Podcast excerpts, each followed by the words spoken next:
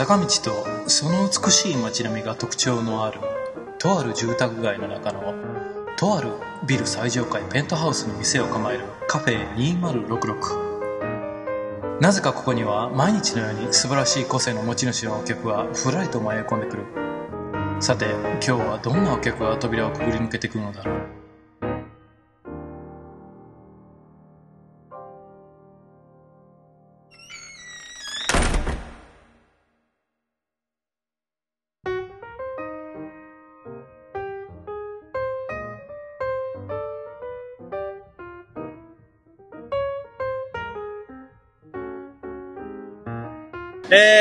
はい、皆さん、こんにちは。えー、カフェ2066、えー、プラスドット系の代表を務めております、香川和樹です。えー、皆さん、こんにちは。えー、さて、今日は外で収録しております。初の公開収録でございます。えー、さて、えー、こいつらは一体何やってるんだという感じで、ちょっと見られてると思うんですが、えー、それでは、今回から新しいお客様をお迎えすることになります。えー、それでは、新しいお客様はどなた様でしょうかそれでは、えー以前にも一度登場した、えーテクノロジーライターの大谷勝利です。iPhone アプリの開発をしている、えータンデムシステムズの橋本です。よろしくお願いいたしよろま。しくお願いします えーということで今日は初めてカフェ2066公開収録の上に、えーお客様はお二人です。しかも大谷さんは2度目です。そうですね。あの、はい短い期間の間に。短い期間の間にというか、あの実はこの間半年は空いてるんです今日約 なんか、あ、どうもこんにちは。ありがとうございます。途中でこれが公開収録の来たい。これが公開収録のいいところですねいいですねはいあのー感というわけでちょっと僕も緊張して汗かきました今一瞬あそうです目の前にねビール屋さんもあるんです出けどね前してもらうという。はい。えー、とりあえず、あのこの展覧会は、えー、と、お名前、すみません、紹介していただいてもいいですかね？えっ、とですね、マルチタッチな写真展ということで、はいえー iPhone のみで撮られた写真ですね。これを、はあの展示してます。で、マルチタッチっていうのはもちろんご存知のように iPhone 自体もマルチタッチの端末ですけども、あの15人の方に参加していただいているので、あの同じ写真と一口にこうまとめて言ったとしても、あるいはあ同じ iPhone で撮ってるのにこんなに違うのかという、バラエティを示すのにそのマルチタッチという言葉を頭に感じてるんですね。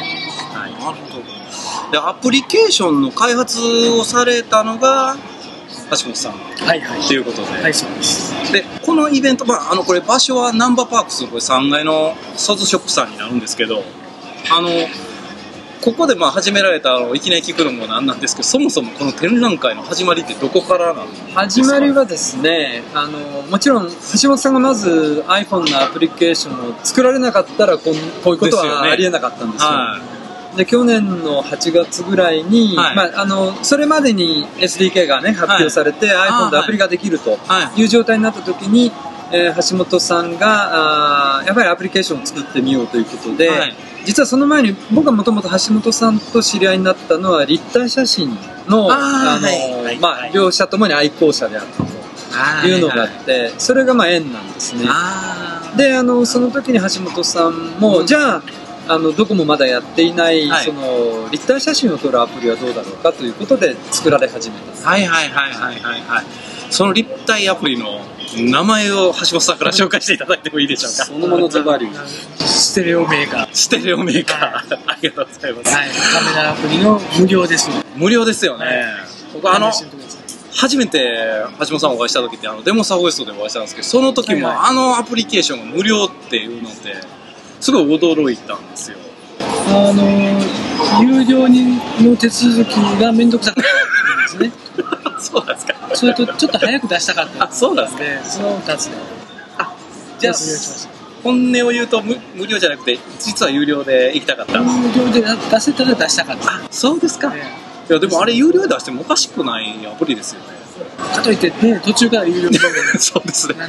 途中から有その料当時はねやっぱりあの最終的にアップルとの契約になるわけですけど、はい。その利益が上がった時にはい。税金をアメリカと日本で、はいはい。あのダブって取られないようにするための申告とかですね、はいちょっとあの分かりにくいところはいろいろあったんですよ。あそうですか。だからあのすんなりもうはい。なんかこう普通にあーって言って気軽に書いて出したら通ってしまった人もいるし考えすぎていつになってもその提出できなかったり考えすぎて書いたら出したらあのリジェクトされるとかねそういうのがいろいろある方もいたんで。すえーいつになっても通らない。とかいうのもあったのであのパッやっぱり早く出すっていう意味においては、はい。あの無料で出したのは正解だったんじゃないかなとは思います。あーそうですか無料の方がパッと出てくるんですか許僕可ははそういう手続きいらないんで、あ無料そういう手続おき金のやり取りがないですからね。だから、アプリ社としても別に。アプリの審査そのものは一緒ですよ。あ審査そのものは審一緒で査そのものは一緒ですけども、その手続き最初の手続きはいらない。ああそうですあのデベロッパー登録して、はいもう出せばいいです。ああ無料なら別にそうまだ手続きしなくていい。じゃあ無料の方がじゃあもう期間は短期間ですぐ出せるっていういや、まあ、まあ、一緒ですよ。あ一緒審査は一緒なんで。結局審査単にその前の手続きがしてるかしてないかという。前の手続きは全部その出す人が全部やらないとダメってことですああそういうことですねはいはいはいはいなるほど。そういうことですか、なんかすごいアップルのそのアプリの話を進めちゃったんですけど橋本さんがどんな人か多分分かってないと思うんであ多分聞いてる方おが話をしててその辺の自己紹介をお願いしても。いいでしょうか。アプリアプリで送っていけないので、それは本職ではないと思います。ですよ。えー本職はそのウェブアプリとかサーバーのアプリケーションを作る。ああサーバーのアプリケーションで日頃はじゃああのウェブをやられてて今回 iPhone アプリそうですね。個人的にっていうことですか？あの自分でこんな写真を撮りたいっていうのをそういうアプリを作ってるので、はいはいはいですからモデルになってるカメラであったりとかレンズがあるんですよ。あそれに近づけるように、まあ、作ってるというそんな感じです。なるほどあそうですか。あのでもあれですよね。タンデムシステムとしてあれですよね。出されてるんですよね、はいはい。アプリ自体ですよね。で開発自体は私橋本さんが個人的にやられてる。そうですか。でもあのーこの間も僕4月の30日に来ましたけどその時にお話聞かせていただいた時あまりの背景の深さにビビったっていうか アプリケーションの背景の深さに。非常に驚いたんですけど。まあその辺はね、えええ。趣味でやってるからこそああの再現がないわけで。ああのでもお話聞いてるなんか iPhone って結局あれなんですよね。アプリケーションでかなり自由に表現がそうですね。っていうかわかりますね。カメ特に特にカメラアプリは、はいはいはいアップルが提供しているのは非常にシンプルなものしかない。あ触り応えがあるんですよ。あーだからいろんな方が自分なりの表現をはい各アプリに埋め込んでますよね。あ多分はいはい皆さんはい自分がやりたい表現を埋め込んでるんだと思うんですよ。はいはいはいなるほどそういうアプリを作ってる人の求めてる表現っていうものもそこに埋め込める。ので、でまた目に見えますからね、写真は。だ目に見えるんですよね。から、面白いです。なるほど。でじゃああれですよね。結局そのお話は聞いてるとその iPhone のカメラっていうのはアプリケーションによって全くその別々のカメラに変身するっていう。ね、っていうことで。で、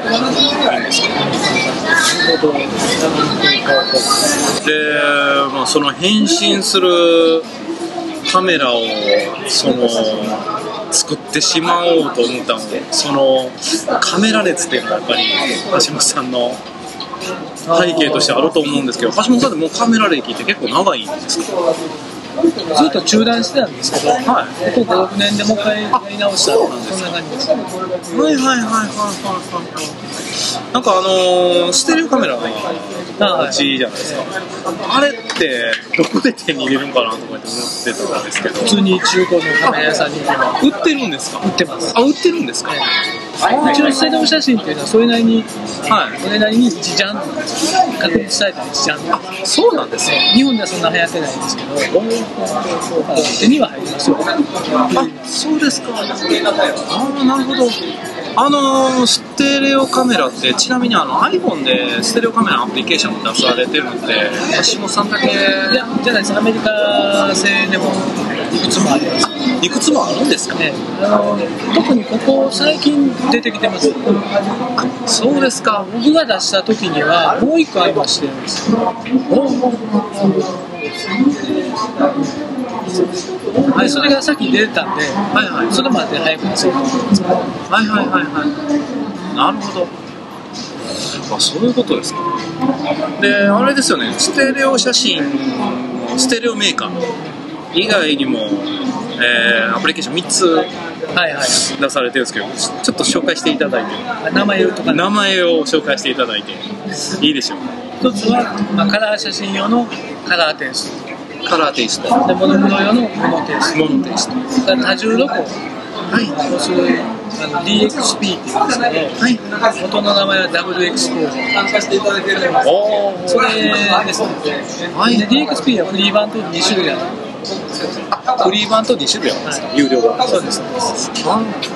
昨日ちょっと実は見させていただいたんですよ、はいはい iTunes ありがとうございます。いえいえあのなんかかなり評判がいいみたいですごい熱い書き込みがあったんですけど。はえっとね、評判細かく見ていただくと分かるんですけど、い。5もあるんですけど、1もある。ああはいはいはい結構好き嫌いあるので、あまあ、それはそれであの評価としてはありがたい。好き嫌いある方がいいなと。なるほどそうだと思います、えまあ、できれば1は作ってほしくはないん。ですけど、確かにまあそれはまあ、ううなるほどなるほどなるほどそうですかで、えー、その DXP ですかね、はいのフリー版の方はあのあれですか結構制限がかかってるん。ですかフリー版はあの基本的な多重録音はできます。あ基本的には多重録音は OK なんですかはい。もともとそれから作ったんですけど、あれはものすごく簡単にできたんですよ。え簡単にできたんですか？多分あの1時間もかからずできてるんですよ。え iPhone のアプリケーションで1時間もかからずにできるんですか？いや、あの DXP が早くできたのは、はい他のを作ってたからですよ。他のをを作ベースってるにして時に DXP を作ったんですけど、DXP そのものがとても簡単なあそうですか。であんまり簡単なんでフリーにしたんです。よ。あそういうことですか。1時間ほどでできちゃったから無理を。1時間ぐらいで基本動くようになって、ユーザーインターフェースとアイコン作って、はい。うので多分3時間ぐらいで終あわってアップルストアに出したみたいなそういうあそうですか。じゃあふあのごく一般の人が1時間でできるようなアプリケーションではないと。一般の人っていうのはどういうことを言うのか分かりません難えーあのそうですね。じゃあ具体を持って言いますと全くプログラム組んだことがない人。あそれ100%無理です。100%無理ですか。無理ですね。あのあの iPhone アプリにかかわらず無理だと思いますのそうですか。はい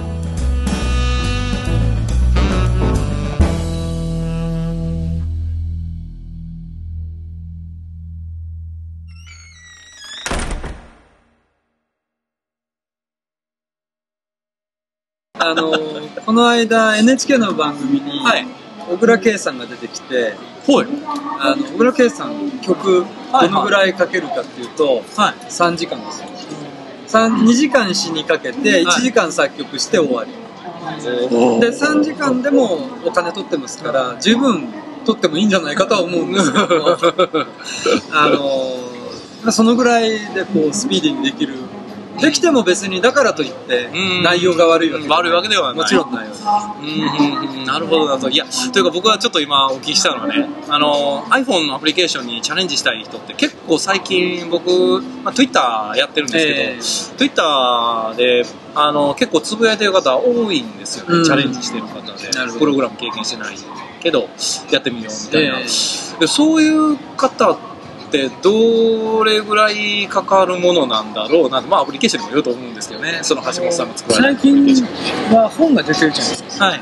だからその本を最初見てはい。ある程度やっていけばそれなりのものできてくるんですかあそうなんですか。とりあえずやってみたらなというような気はしますけど。あとはそのねあ、まあ、橋本さんも最初はい。作られる時に、はい。あの当然 iPhone のソフトはもちろんどなたも作られたことがない状態からみんなゼロからねスタートしてもちろんプログラマーとしてはずっと経験があるわけですけどあの確か Mac のソフトも作られてはいなかったのソフトもほぼ作ってないですそうですよね。Mac のソフトも作ってこられあなかサーバー系とかあのウェブの方のアプリケーションフラッシュ系とかはしますけど、はい。またそれは違いますし。もともと多分 Mac 用のアプリを作ってる人は iPhone のアプリも作りやすいと思うんですよああそうですか。まあそれもないので、まあ、探り探りですねああそうですかでじゃあそういうこうまあもうプログラムの経験があってもそういう探り探りで。やっていっても結構スッと入っていける世界なんですかね。そうでしょうね。どうもありがとうございます。橋本さんはどう感じられました何にしろあの複雑回帰ではないので、ああそういうことですか、ねあーな何にしろあの何か作りたいものをまず決めてそれを作りたいと思ったらできますから、なるほどそれはやってみはったらいいと思いますよできないこと素は誰かがっていうか誰かが作ってるもんですよね言ってみたら極端に言うと、だからできますねさすあと、まあ、僕の方からの宣伝じゃないですけど、はい。まあ、モサという、あのはい。プログラマーの集いがあるんですね、NPO 法人ですけども、でね。でそれのまあ一応理事をしてますので、そうですよね。あのお話ししますと、はいどうぞどうぞ。あのモサの例えば個人会員になっていただいて、はい。あの初心者向けのセミナーもあの随時行ってるんですね。であのまあ、Mac の世界だと結構あの中野さんとかですねあの、はい。縁日シリーズあの射的とか、はい。金魚すくいみたいな昔あの MacOS9 クラシックの時代にはい。作ってでそれを今 iPhone 用のアプリでもあるんですけども、はい。あのそういうのを出されてる方々がまあ講師になって小池さんとかですね。小池さんはあの昔からマジシャンとかあの作おったあのみんなモサのあのメンバーですから。そういう方たちからまあ直伝であったり、はいはい。あとまあそういうあの Q&A みたいな、はいはい。ここが引っかかってるんだけども、はい。ちょっとお聞きしたいみたいなこともあったりしますので。あ、そうですか。まあもし、はい、あのご自身でそういう本を見てはい。悩んで、まあ、ちょっと基礎知識が、ね、ある方がいいので、ちょっと見てからあのそういうのに参加するとすごくよく分かったり。基礎知識は必要ですか？あのーまあ本当にまずプログラムアルゴリズムとかプログラムとか分岐みたいなことがその概念としてわからないとそこからの説明になってしまいますから一応ねちょっとあのーまあ例えばハイパーカードはやったことがあるとかね。そうまあそれだいぶ古い人になっちゃいますけども。あのーちょっと基礎知識があった方がもちろんいいことはいいですね。あそうですか。でもちろんねその逆に言うとあのそれ以前の講座っていうのもあるんですよ。全然プログラムに読み込まないんだけれどもあの iPhone のアプリケーションを作るってのはどういうことかみたいな講座もあるのであのその場合は逆にねプログラム作りたいっていう人にとっては、はいはい。プログラムの話をしないので、はいはいあの逆にこういやもうちょっと突っ込んでほしいっていうのもある。それはでも別の、ね講座になってますから、まあ、そういうのはあのモサ GRJP という。はいはいサイトへ行けばあのそういうセミナーのお知らせが随時あるのでそういうのも、はい、活用していただければなと。ちなみに今言われた2つの講座とも有料ですかね？えっ、とね、はい、あの、有料だったと思います。ああの、すみません、理事のくせに、細かい数字を覚えてないんですが、それはじゃああのカフェ206の方にちょっと載せますはい、よろしくお願いします。そうですか？ちなみに、えっと場所は東京になるんですか？えっ、とね、どうしても今のところは東京になってしまうんですけれども、そうですか。はい、あの、えっ、と、いろんな場所にね、もちろん会員は散らばってはいるんですが、あーそうですか。の、やっぱりその、講師ができる方っていうと、はい。限られてきますので、はいはい。今のところちょっと会場の都合もあって、はいはい。えー東京中心になってはいまあすそうですか。また関西地方とか。ねあの いやもちろんあの今回の、ね、写真展もそうですけど他の場所でねやってほしいっていうのはある。んですよただあの、まあ、例えば曽津さんあさっきね曽津さんはどうしてこの場所なんだっていう話もありましたけど、あはいはい曽津さんもマッキントッシュ大好きなですよね。はい。あのユーザーさんで。僕取材に来たことがあって、はい。あのそれからこうお付き合いが始まってそうですか。あので今回の写真展の時にもあのギャラリーとかでやるもちろんねあの方法っていうのもあったんですけども、はいはい。そうするとギャラリーでやるとどうしても、まあ、写真が好きとか本当にそのギャラリーに来るこの展示会を見るっていう目的で来る方しか来なくなりますよそうではなくてあの一つにはやっぱり iPhone でこれだけのことができるっていうのをそのこれはねあのつまり、えー写真展のプロデューサーとしての意識っていうのは一つあるんですがもう一つはやっぱりそのアップルのエヴァンジェリスト的な あの思いっていうのもあるのであのですよね。例えば iPhone はねカメラ200万画素っていうのは、やっぱりこれアップル社が非常に考えた末に決定してる仕様なはずなんですよね。あの単に例えばコストダウンだとか、はいそういうことではなくて逆に言えばあの携帯のカメラ機能っていうのはそのぐらいで十分であると。あのよくね800万画素1000万画素ありますけど、はいあの処理がものすごく重くなったり、ねメモリを食いますよね。ですよねで、アップルの考えは、おそらくこれ以上のことがしたければ、はいデジタルカメラを買いなさいという、あのその方がレスポンスも早いしとかね。あの iPhone はやっぱ200万画素だからこのレスポンスで動くし、はい。たくさん撮ってもまだまだメモリは余ってるわけですよね、内部のね。だから、あのそこはすごくあの誤解をされてるところが、まあしつまり使ってる方は満足度高いんですよ。ただ使われてない方はあのなんかスペックだけ見てね例によってあのー日本の携帯は800万画素1000万画素ねデジタル一眼に匹敵するようなあー宣伝をしてるとこもありますし。けどね。でもねそれが本質ではないわけで逆にあの橋本さんのようなアプリケーションを使うことによって、はいあの普通のデジカメでもできないような効果が生まれるわけなんですあ本当そうですよね、あのこれ写真展来てもらったらすぐつかめると思うんですけど本当にあの独特の世界観。あ本当に百分は一見にしか本当に橋本さんのアプリケーション使っありがとう。これはねやっぱりね。あくまでも自分のイメージをそこに入れてるので。いやでも素晴らしいですよ。だってご自分のイメージがそのままアプリケーションに現れてるんですよまあ、あの、お手本がありますからね。です昔のレンズだとか、ん昔のフィルムだとかいうのがあるので、でもねそこはすごく重要で、うん。つまり単にプログラムができる人がはい。カメラアプリを作りましたっていうのでははいはいはい。ありきたりのものしかできないんですよ、うんそうではなくてやっぱりあの橋本さんご自身が写真とかカメラがうん。大好きなので、だからそういうものができると思うんです。ですよねそうしないとその本当の意味でねこだわりというか、うん。あの細かいところに手が届くよううん。なソフトには仕上がらないですね、うん。例えばねあのモノテイストの場合も、はい。モノクロの写真撮るアプリってのはいろいろあるわけですね、はいはい。ところが実は拡大していくと単にあの本当にデジタルのイメージに過ぎないんですけどもあの橋本さんのモノテイストはフィルムのグレインとかねですよね。流浄感を、ですよね。うんそこの中織り込んでるわけですねまあほとんど目立たないんですよね。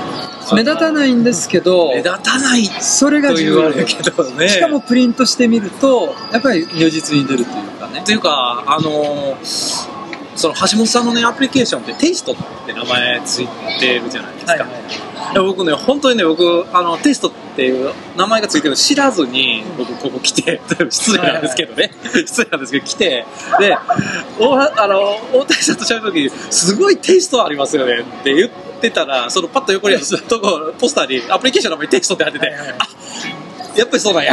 でやっぱりテイストを感じたはんねやって思ったんですよ。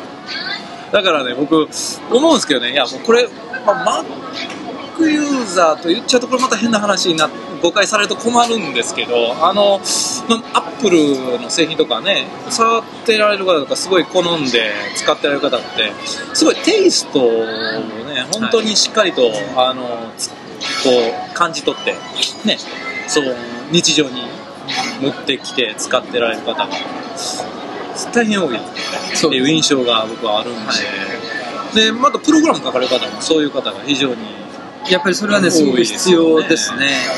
本当に。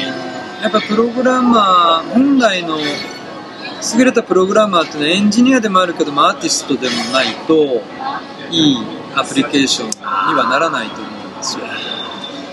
あのだから昔ある方がね言ってたのはあのすごい有名な将棋の、ね、ソフトとか書かれてる方で、はいはい。あの誰とは言わないんですけども、その方が、まあ、その方もそれ認識してるからいいんですけども、はい。つまりあの自分はプログラムの能力が素晴らしいから、まあ、そういう将棋のねうん。ものすごくあの強いアプリをかけるんだけども、はでもその何を作っていいかっていう部分はたまたま将棋はねあのあ思いついたんだけど何を作っていいかっていうのはあのそういう人をね実は雇いたいくらいだっていうわです。ねあのそこがあれば自分はプログラムできる。でもそこの部分があのないのであの力を持て余すというか。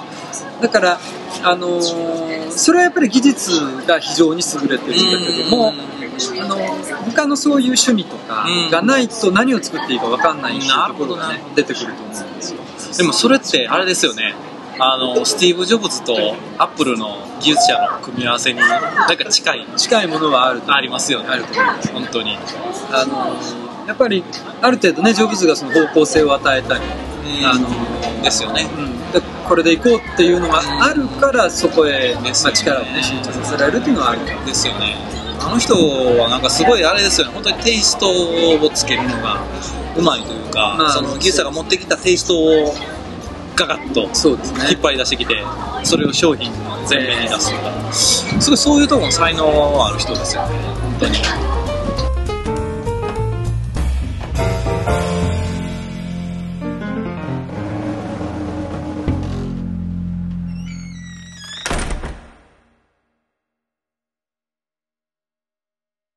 でまあ最初にステレオつながりで、うん。あのステレオメーカーを作ですよねでで次どうしようかっていうのがああのあのアプリの話をしてるんですあのアプリですか？あのあのアプリですか？幻のアプリですか？幻の幻のアプリ。あの楽器っていうねあの何か アプリもあるみたいですけどあ名のアプ前名前を出していいのかどうかはちょっと納得言えないんです。あーどどうどうでしょう？これインスタント写真の代名詞インスタント写真の代名詞ということで。いやでもあのねでもここに持ってきてるものを説明するのに名前出ます結よね。局名前は出ますから。それで予測してもらいましょうか後で。まあまあいうか。はい。実際他のとこ出してありますんであ出してありますか。ないんですけどあじゃあ問題なしで。ポラロイドの SX70 で撮ったような写真を作るアプリですね、はい。で一応ポラロイド社から NG であお蔵入り決定。ボロボロですけどおおお蔵入り決定しましたですね。ちょっと今おおって言っちゃったんですけど。ちゃんとしたものがちょっと実家の方に置いてきちゃったのでまあこれはボロまあでも中はなんですよね。あのねこういうえー一眼レフですね。ですよね多分今聞かれてる方は一体何が起こってるんだって思うと思うんですけどあの写真も上げますけどあのポラロイドの SX70 っていうモデルをちょっと大谷さんが今目の前で出してくださってるんですけどこれ僕この間初めて見たんですけどね、えーこれすごいかっこいいですよねこれ。かっこいいほんまに。これは素晴らしいかっこいいですよねこれ。でこれはね結局一眼レフっていうのはもう今定番化してますよね。定定番化ってつまりはい。どういう意味かっていうと、性能向上はやってますけどデザインの基本はもう固まってるじゃないですか。そうですよね。ペンタプリズムがあってミラーをね跳ね上げるとか、あのーで一眼レフっていうのは要は見たままが撮れますっていうはい。ところに集約するとすれば、はデザインのやり方って本当はいろいろあるはずなんですよねアプローチはね、はいただまあ作っていった結果性能が上げやすくて、まあ、製造とかいろんなことを総合すると今の形がついてるんですけども、うん。でもポラロイドの技術者はいやもっとその持ち運びやすい、あのコンパクトになるとか、あの昔のポラロイドのカメラって、まあ、こうピーラーパートって言うんですけど、あの取って引き抜いて剥がすと写真がね出てくる、あのタイプの場合ってほら蛇腹式でこうあの普段はコンパクトになっていてこう蛇腹を伸ばして撮るようなのがもともとあったわけですね、まあ、それは普通のカメラでもそうなんですけどおそらくあの新しい形式のポラロイドを技術を作った時にやっぱりこう折りたためるっていうのが一つのポイントになったと思うんですよというか一眼レフ一眼レフですよね。これが。これよね。はいでね結構ね視野がねちょっとずれると見えないんですけどああの本当ね微妙なんですよ。ちょっと目を上下させるとちゃんとしっかり見えるところがあるんですよ。それで丸いのが真ん中に見えるんですよ。でこれがピントなんですあこれがピントちゃんとピントでフォーカスがね。二重像でこう上下スプリットを合わせるこれ昔のニコンのレンズこんなんですね。あもちろんそういうあの時代に沿ったりしてますね、おおこれは。いや感動やなこれ。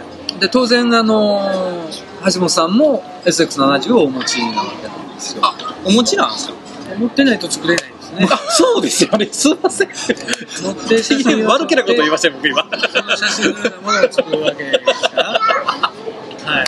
すいません。あのちゃんと音までデジタイズしてですよね。スタジオ収録してこれこれこの辺やったと思うんですけど。こじゃあその音を出してここでしたっけ？MacBook のマイクって。えっ、と片えっ、とねす片方そこだと思います。またそれを目指してしばらくしまだもうちょいかかりますそのその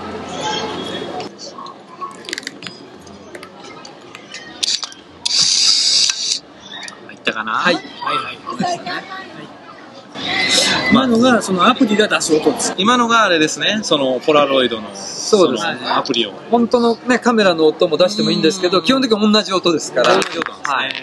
ちゃんとカメラをスタジオに持ち込んで録音したの。スタジオに持ち込んだんですか？スタジオですよ。自自分でマイク寄せたんじゃないです。かえそうなんですか？に録音スタジオに持って行ったんです。えそうなんですか？持ってきました。よ出ないと撮れないですよこんな音 マジですか？えガンマイクかなんかで撮らはったんですか？っていうかあのあのいわゆる、はい。あのあのナレーションとか撮るようなあはいはいはいはいはいそこに持って行ってええそうなんですかちゃんとプロと方がいてて撮ってるんですよで撮ってその音ってあの非常にリアルに撮ってるんですけど、は逆に例えば iPhone のスピーカーとか、はいまあ、PC のスピーカーでもそうなんですけどスピーカーが貧弱ですよねですよねそれっぽく聞こえないんですよでそれを貧弱なスピーカーで聞こえるようにちょっと波形とか触ってもらってで出来上がってるのがこの中に入ってる音。です素晴らしいこれですは素晴らしいですわ。この音があったんで、ええ。まあ、作ろうっていうのも両方なんですよね。その音があっ先に撮ってで作ろうと。音もあるし、まあ、カメラアプリ作れるしもう SX ラジオのフィルムもなくなるしじゃあ作ろう。すごいな。橋本さんってすごいセンスある人ですね。フィルムのあのフレームもねスキャンしてあそこに、まあ、この中に組み込まれてるわけ。です、いはいはいだから細かいあのテクスチャーがちゃんと出てるわけそこまで。そこそんだけじゃないです。まだまだまだまだまだまだまだまだあのプラルードっていうのはええ。あの下余白ありますよね、はい。あそこに現像液が入ってるんですよほう。でそれローラーでギュッと押し出すんですね。はでそれで現像するんですでそういう方式なものだから、はい。ムラが出るんですよ。はい。例えば一面グレーを写真撮っても、はい。プラノイドでできる写真は一面グレーじゃないんですよ。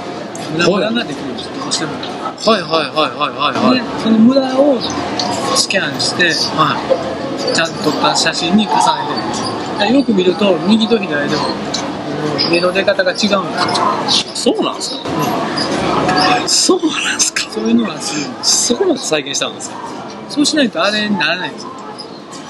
後でよく見ます。色色変えたりとかただ周りに影つけたりとか。だそういうのではねリアルにならない他にもねやっぱりポラロイドっぽいアプリケーションっていうのはあるんですけども、ええ。そこまで本当にその凝ったものはないんですよ。でしょうね。ない上に橋本さんは真面目なのでポラロイドにお伺いを立てたわけですですよね見事ダメですよ。ダメだ。っていうか凝りすぎたんじゃないですかそれって。いやあのいや悪い意味で言ったんじゃないですよ今 悪い意味で言ったんじゃないですよ。ポラロイドは言ってみれば聞く耳もかなり近近い状態です。っていうかね結局、うん。あのなるほど。いや交渉に応じてしまうとね、え。あのキリがないっていうのもありますよね、うん。まあどこまではいいのかと。だから例えば橋本さんのアプリはいいんだけど他のはねダメっていうことになるとどこで線を引くのかとかね。だから結局彼らは基準としてはともかくその正方形のフレームに周り余白があって下が、うん。あのその先ほどね現像液が入ってる部分は少し長いわけえですけども、ですよね。あれのイメージ自体にその自分たちの,、ん。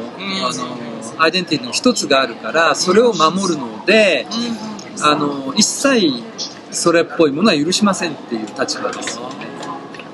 はいははい、それをあの、まあ、主張してくるわけですね。だから交渉の余地はありませんっていうのがいなるほどあの、まあ、法廷闘争の時はねそういうのはよくあるんですけど、あのちょっとでもそういうあのまあ交渉の余地があるように見せてしまうとあのじゃあこれはどうだこれはどうだみたいになる場合もねありますので本当はねクリスマスには出る予定だった。そうですよね。去年はですよ。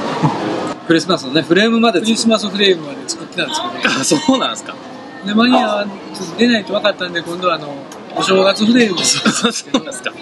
まあ結局そういうのもそういうのもあったんですけどね。パラロイドだけでもねあの、まあ、ここに今3つありますけども。ですよね僕も子供の時からポラロイドは、あのこうピールアパートの時代から、まあ、うちの父がはい。そういうのが好きだったんで、まあ、うちにもあったんですね。で SX70 も出た年にうちのお父さん買いましてね、あのでうちのお父さんが偉かったのはやっぱり子供まだね小さかったんです小学校だったんですけど、はいどんどん使わせてくれたんですよね。おどんどん使うって言ってもね1枚200円ぐらいかかっちゃうわけじゃないでですか。すよね。あのだけどもあのそこで安さそこで使わせてくれて。でそのやっぱポラロイドのそういう面白さはねその時よくまあピーラーパートも面白かったんですけどはいはでで逆に言えばポラロイド社はそういう時代の時には、はい。本当にその技術志向の会社でい。はあの製品開発もしてましたし、い。はい。あのだからこそまあ逆にパラロイドっていうものを当然あの普及させるような何かねファンみたいな人たちの活動はもしかしたら応援してくれたんじゃないかと思うんですはいよ、はい。我々ファンとして、はいはい。もうフィルムもないしカメラも生産してないんだから、はいはあれをもし出してもね、はいポラロイド社の売り上げが落ちるとかいうことは一切ないわけですよ。橋本さんのアプリケーションそうそうですよね。普通はね、あのーつまり商売の邪魔になるから似たようなのを出す時があるんですけどもであくまでもファンとしてですよね。別にタダでもいいし極端に言うとポラロイド社から出してもらってもいいぐらいのねあーの橋本さんとしては心意気なわけですよ。なるほど。あのーただね結局ポラロイド社は一時そのインスタント写真にやっぱりすごく自信があったんだと思うんですよ、はい。それでデジタルカメラが発明されてもね、はい。あのいやこんなもんじゃダメうん。とあの、まあ、画質はね最初悪かったししかも印刷はその場でできないじゃないですか。それであの高をくくってた部分はあると思うんです、はいはい。でそうこうしてるうちにどんどんデジタル写真はその、進化してしまうはでポラロイドはやっぱり、まあ、進化し尽くしたところもあったと思うんですよね。それ以上そのどうするかっていうとそれこそじゃあもっと現像を早くするのかとか色を良くするのかとか。でもそういうのがねやっぱり父として進まなかったりあので売り上げはね落ちていったわけですよ。そうすると今結局ブランドを売ってしまって全然別の会社が経営してるわけですね、となると技術がどうこうではなくてポラロイドっていうそのもうブランドを維持することに救急としてしまうんですよだからそのそれをちょっとでも何かこうおかしそうなあの動きは封じるということになってしまっているわけですだからその代わり彼らは全然そのなんか iPhone アプリケーションとかにはノーマークみたいなところがあってあの他にもいろいろ出てるわけですけど、はい。あのこちらが言うまで存在を知らなかったみたいなんですよね。あ他に出てるっていうことをね。あ、そうですか。だつまり他のが OK だったら別に橋本さんのアプリも OK なんですから、はいはい。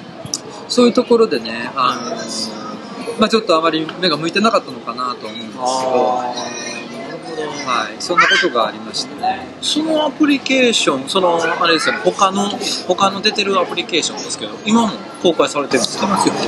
あ、そうなんですか？ただおそらく売ってますうん、売ってます。そうなんですか？ただその後ホーム部から、はい。パラドー社のホーム部から電子メールとかが行ってる可能性は非常に高いですあ一度そういうのが分かってしまえば、あのーやっぱりチェックはし始めてるとは思うんですよね。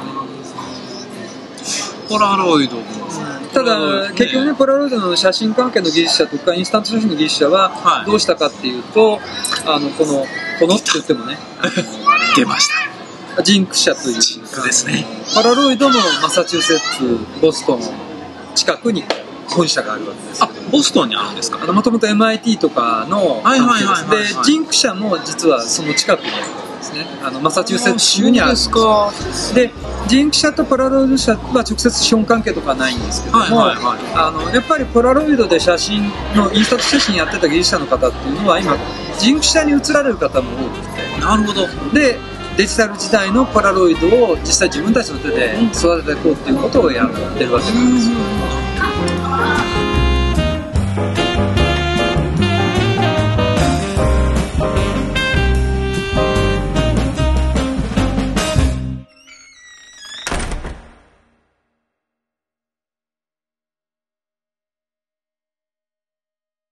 皆さん、こんにちは。ここまで聞いてくださって本当にありがとうございます。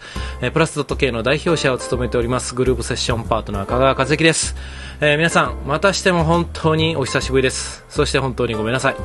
えーここまで聞いてくださって、あのー気づかれたとは思うんですが、今回、ね、初めての公開収録ということで、えー非常に、あの音質としてはあの悪い状態で、えー収録をしてしまいまして、えーただ、せっかく、あの今回、えーゲストとして、えー出演くださった橋本勝さんと、えー大谷和俊さん2回目ですね、えーのお二人のお時間をあの使っていただきましたんでこれはちょっとなんとかして配信できる状態にしようと思いまして、えーかなりの時間を使ってここまでなんとか編集をしました。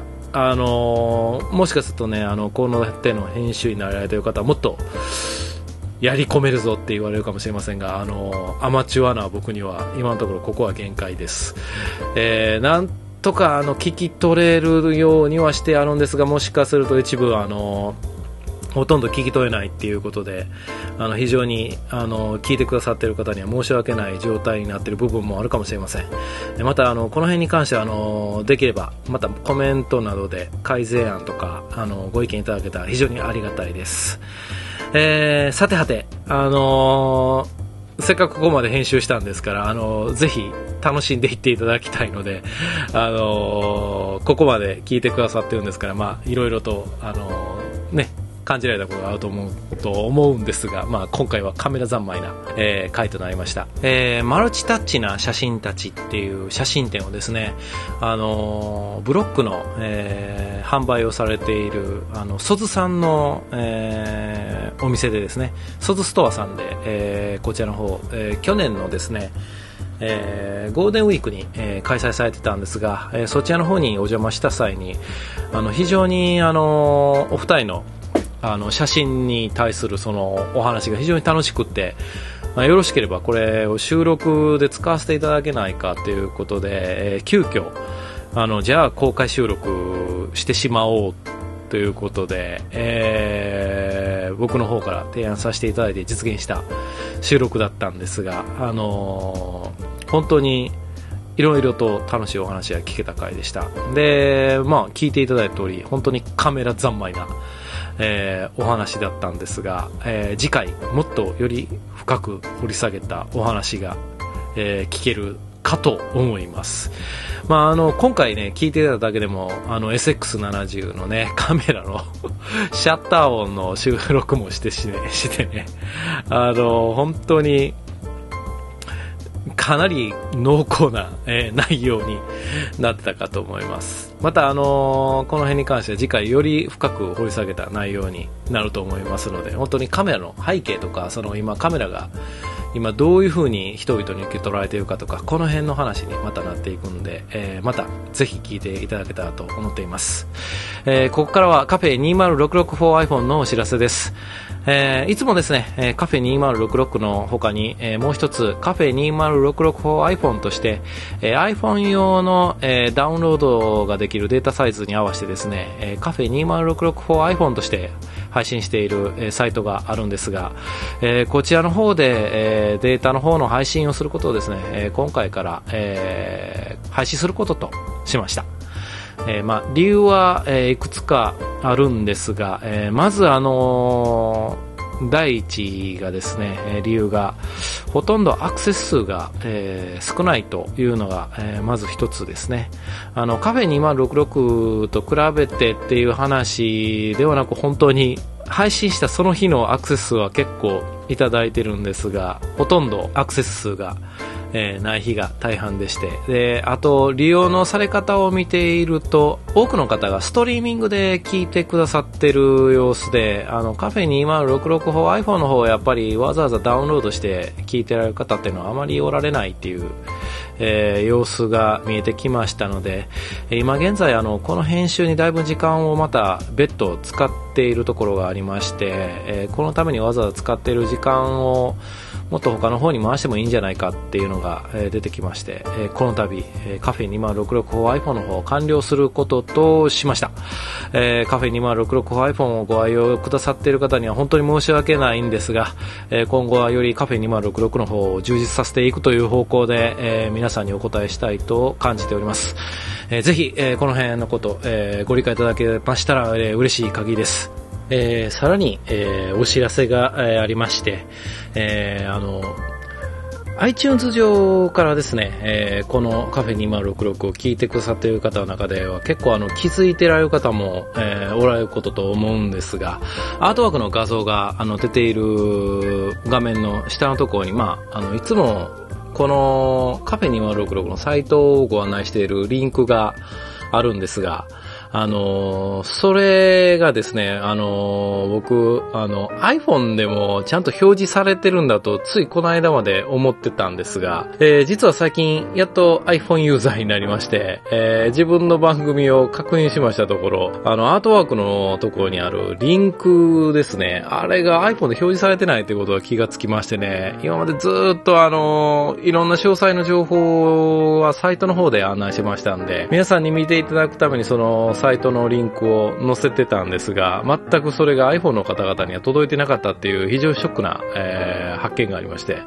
ぜひ iPhone ユーザーの方、あの、サイトの方にまた詳細な情報載ってますので、えーまあ iPhone ユーザーの方だけに限らないんですが、あの、サイトの方で、あの、また、あの、番組の内容に関連した、えーね、説明とかリンクとか用意してますので、ぜひご覧いただけたら嬉しい限りです。えーぜひよろしくお願いします。というわけで、えーまた次回、えー橋本さんと大谷さんの回続きます。またよりディープな、え話になっていくと思われます。えー皆さんぜひ楽しみにしていただければ嬉しい限りです。えーそれではまた、えー次回お会いしましょう。カフェ2066グループセッションパートナー、香川和之がお送りしました。それではまた。